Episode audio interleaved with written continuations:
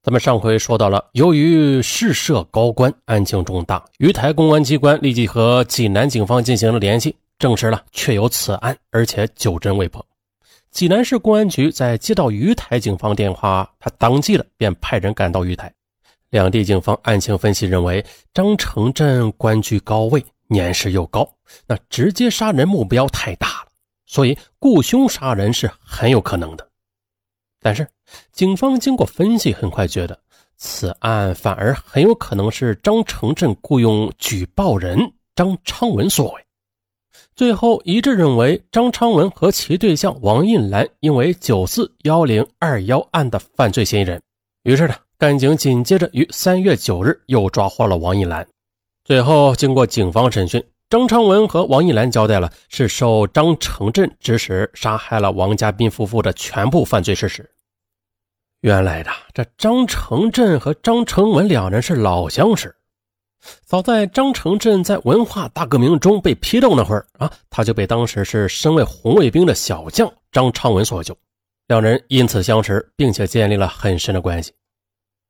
在一九九四年张昌文刑满释放的前几天，张成镇便派人来到济宁监狱去看望张昌文，并且转告张昌文出狱之后到济南去找他。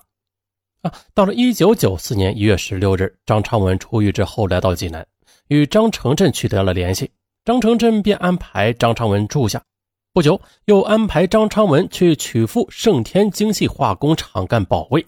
但是张昌文干了两个月之后，又回到了济南。也就是在这期间，张成镇将其与王家斌的矛盾告诉了张昌文，并商量如何对王家斌进行报复。根据张昌文供述。张成镇将他带到中心海南分公司在济南的仓库旁边，说：“啊，这是张大军的仓库，现在被检察院封了。王家斌他是先治张大军，下一步就要治我了。张大军出了事之后，我也跑不了，所以说你一定要把他除掉，这事儿就由你来办。”于是他们讲好事成之后，给佣金二十万元和新房子一套。为了避开机关宿舍众人的眼目，张成镇不让张昌文住在自己家里，而是安排他住在其子张大军租的仓库里。同时，张成镇把他在战争时期私留的德国上世纪四十年代制造的枪牌手枪和子弹交给了张昌文，连子弹袋都是张成镇亲手缝制的。同时，两人还对王家斌的上下班路线及家庭地址进行了观察。接着，为了拉拢张昌文，张成镇给张昌文钱物，并供其吃喝，还花八千元给张昌文买了辆摩托车，以备作案使用。张成镇还认了张昌文做干儿子。案发前几天呢，张昌文与妻子王印兰从老家鱼台来到济南。来到济南之后，张昌文将张成镇让其杀害王家斌的事情也告诉了王印兰。没想到的是，王印兰也是个狠角色。他说：“干爹对咱们这么好，咱们就应该知恩图报，而且还要帮助张昌文干成此事。”哎呀，这就是像那句老话说的啊：“鱼找鱼，虾找虾啊，乌龟找王八。”是有这么一句吧？之后，张昌文和王印兰又在济南黄河大堤。还有济南千佛山公园进行了射击练习，确保杀人时万无一失。到了一九九四年十月二十一日下午六时，张昌文伙同王印兰携带张成镇提供的枪牌手枪和事先准备好的一桶汽油，骑着自行车到了王斌家的住处。到了住处之后，王印兰留在外边看着自行车，顺便放着风。再说王家斌夫妇，因为王家斌夫妇与他们的小孙女住在一起。为了出入方便，王家平时是不关防盗门的，这木门也不锁。张昌文就来到王斌家里，推门就进屋了。他将汽油放下。据张昌文交代，当时啊，他喊了一声：“王经理在吗？”王家斌过来问：“谁呀？”张昌文说：“啊，我有个情况向您反映啊，我给你拿名片。”于是张昌文顺手就掏出手枪，对着王家斌打了两枪。枪声一响，王家斌的妻子冯淑琴也过来了。张昌文又向着冯淑琴开了两枪，就这样的，王家斌夫妇中弹倒在地上。张昌文他又将汽油倒在他们身上，用打火机点着，并且关上房屋离开。当晚呢，张成振提供资金，让张昌文、王印兰携带作案枪支弹药离开了济南。啊，张昌文交代了杀害王家斌夫妇的全部过程之后，公安机关刑事科学技术鉴定同时证实，从杀害王家斌夫妇作案现场提取的手枪弹头，正是从张昌文处查获的枪牌手枪中发射的。至此，幺零二幺大案真相大白。说到这里，又提到了这个枪牌手枪，嗯，即特朗宁手枪 M 幺九零零式，使用的是七点六五毫米子弹，在解放前有不少流入我国，被称为枪牌手枪。这个名字是挺有趣的啊，枪牌手枪啊，刀牌刀，嗯，剑牌剑，嘿，有趣然而，咱们再说这个案子啊，然而啊，此时警方却犯了难，为啥呀？因为案发已经七年多了，啊，时间不短了，所以啊，早在两千年的九月，七十四岁的张成振就因病死亡了。那么，张成振他为何要杀害王家斌呢？其中的缘由还得从山东省农村经济开发中心谈起。张王二人早在山东省水产局期间就是上下级关系，起初啊，关系应该还算是不错的。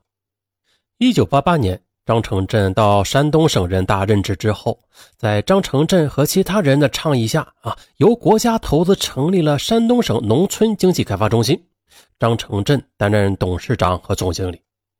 在此期间呢，张成振将儿子张大军调入中心，并且任中心下属的海南海口蒙特劳公司的经理。一九八八年年底，因为中央规定党政机关的人员不能在企业任职，所以。张成振被迫的与中心脱离关系。这时候，王家斌出场了。王家斌他则先后担任副总经理、总经理、党总支书记啊、法人代表啊。从某种程度上说呀，张成振对王家斌有过知遇之恩的啊。但是这王家斌这个人比较正直，他不会因为一些特殊的关系就对这个呃张成振的一些违法乱纪行为网开一面的。后来。据知情人士介绍啊，两人起初也是因为中心人事管理问题起过一些摩擦，但是真正的矛盾激化是从1989年开始的。也就是这一年，张成镇把儿子张大军调入中心后，并且由中心投资四十万元成立了分支机构海南分公司，任其子为经理。据介绍啊，张大军在任海南分公司的经理期间。不但不向中心上缴利润，甚至连常规的财务月报表都不向中心报送。为此啊，王家斌多次找张氏父子谈话，要求上报财务月报表啊，上缴利润。可是张大军他不但是置之不理，还私刻中心的公章，擅自的将分公司国有资金转移到个人账户上。于是呢，王家斌多次召开总经理办公会，研讨核查，追究张大军的问题。会议上。王家斌非常气愤地说：“凡是欠中心公款的人，不管是贪污还是挪用、转移，都要彻底查清，全部要回来。不管是张大军还是张成振，谁都不例外，一定要追查到底。”于是的，在多次追缴无果的情况下，王家斌于1993年在历下区检察院举报了张成振的儿子张大军，他揭发其私吞巨额公款的经济犯罪行为。接着，以历下区检察院副检察长金增旺为首的检察人员多次前往海南调查取证，最终于1994年春将张大军押回济南，并且掌握收缴了其私刻中心公章等证据。可是，由于张氏父子私下活动，张大军当年六月被暂时的解押了。据说，这是引发幺零二幺雇凶杀人案的直接导火索。案发后，根据张昌文交代。张成镇为了彻底的消除隐患，还指使他杀害侦查其子经济犯罪案件的负责人金增旺副检察长。可是后来因为踩点有误，没有得逞。后来张成振命令他最晚于二零零一年的五月前将其干掉，哎也行。可是后来又因为张成振于两千年九月病死，金增旺这才逃过一劫。二零零二年三月二十九日，张昌文因为犯故意杀人罪、非法持有枪支罪被判处死刑，剥夺政治权利终身。他的妻子王印兰犯故意杀人罪，被判处有期徒刑十年。这事还没完呢。之后，山东省纪委给予雇凶杀人者张成镇开除党籍处分。他的骨灰呢，本来是在济南英雄山的老干部骨灰纪念堂里边放着的。能在这里边安息的，都是受人敬仰、为人民做过重要贡献的老干部啊！他是不配在这里的。所以啊，破案之后也被撤走了。啊，撤的好，这事也不用撤，太麻烦。直接把那个盖儿打开，对，就是随风飘扬，飘飘洒洒，嗯，也挺好。好，今天就说到这儿吧。啊，这个结尾有点快啊啊，说完就完了。嗯，完了就完了吧，就在张成镇的骨灰飘洒中结束吧。